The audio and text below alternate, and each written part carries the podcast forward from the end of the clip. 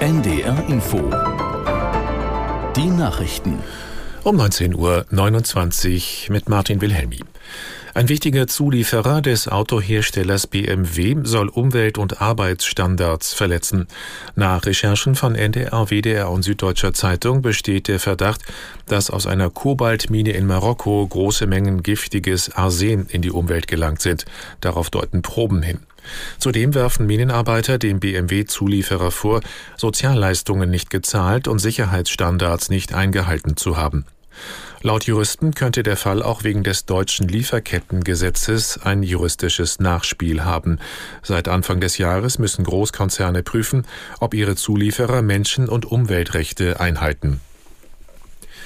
Deutschland verdoppelt im kommenden Jahr die Militärhilfe für die Ukraine. Darauf hat sich die Ampelkoalition nach Informationen des ARD Hauptstadtstudios geeinigt.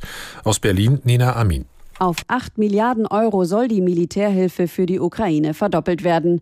Das erfuhr das ARD Hauptstadtstudio aus Kreisen des Haushaltsausschusses. Am Donnerstag stimmt der Ausschuss darüber ab, ob diese sogenannte Ertüchtigungshilfe kommt. Bis dahin sind Änderungen noch möglich. Der FDP-Verteidigungspolitiker Markus Faber beschrieb auf Ex, ehemals Twitter, die geplante Erhöhung als ein wichtiges Zeichen zur fortdauernden Unterstützung gegen Putins Angriffskrieg. Im Gazastreifen spitzt sich die humanitäre Lage offenbar zu. Betroffen ist auch das größte Krankenhaus in der Region Al-Shifa. Anders als erhofft ist es noch nicht evakuiert. Aus Tel Aviv Jan-Christoph Kitzler.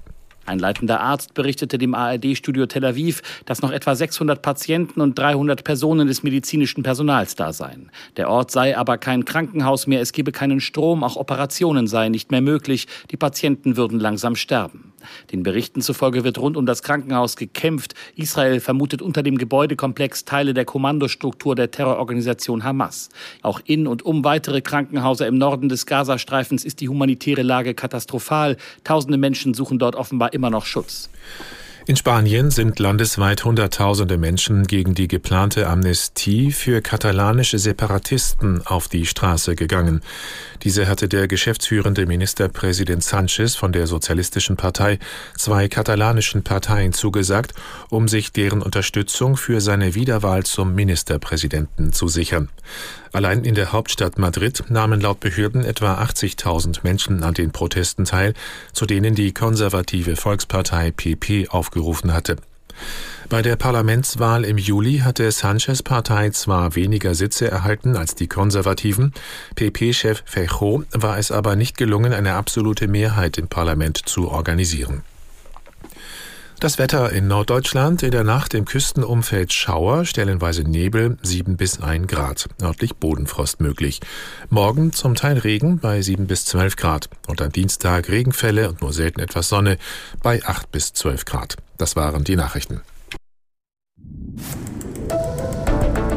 NDR Info Ausland. Das Magazin. Reportagereisen können mühsam sein. Unsere China-Korrespondentin musste zahllose Checkpoints passieren, Kleidung und Ausrüstung desinfizieren lassen, mehrfach duschen, gar in die Sauna. Erst derart gereinigt, durfte sie die entlegenen Hochhäuser in den Bergen besuchen. Dort werden Schweine gezüchtet, auf acht fensterlosen Stockwerken, tausend Tiere pro Etage. Mehr darüber später in Ausland das Magazin mit Stefan Niemann. Zunächst aber wollen wir eine humanitäre Katastrophe beleuchten, die sich im Schatten von Nahostkonflikt und Ukraine-Krieg abspielt. Die Massenabschiebung von schätzungsweise 1,7 Millionen Afghaninnen und Afghanen aus Pakistan. Spin Boldak, einer der großen Grenzübergänge nach Afghanistan, drei Autostunden von der Millionenstadt Quetta entfernt. Seit Tagen stauen sich hier schon die Rückkehrer.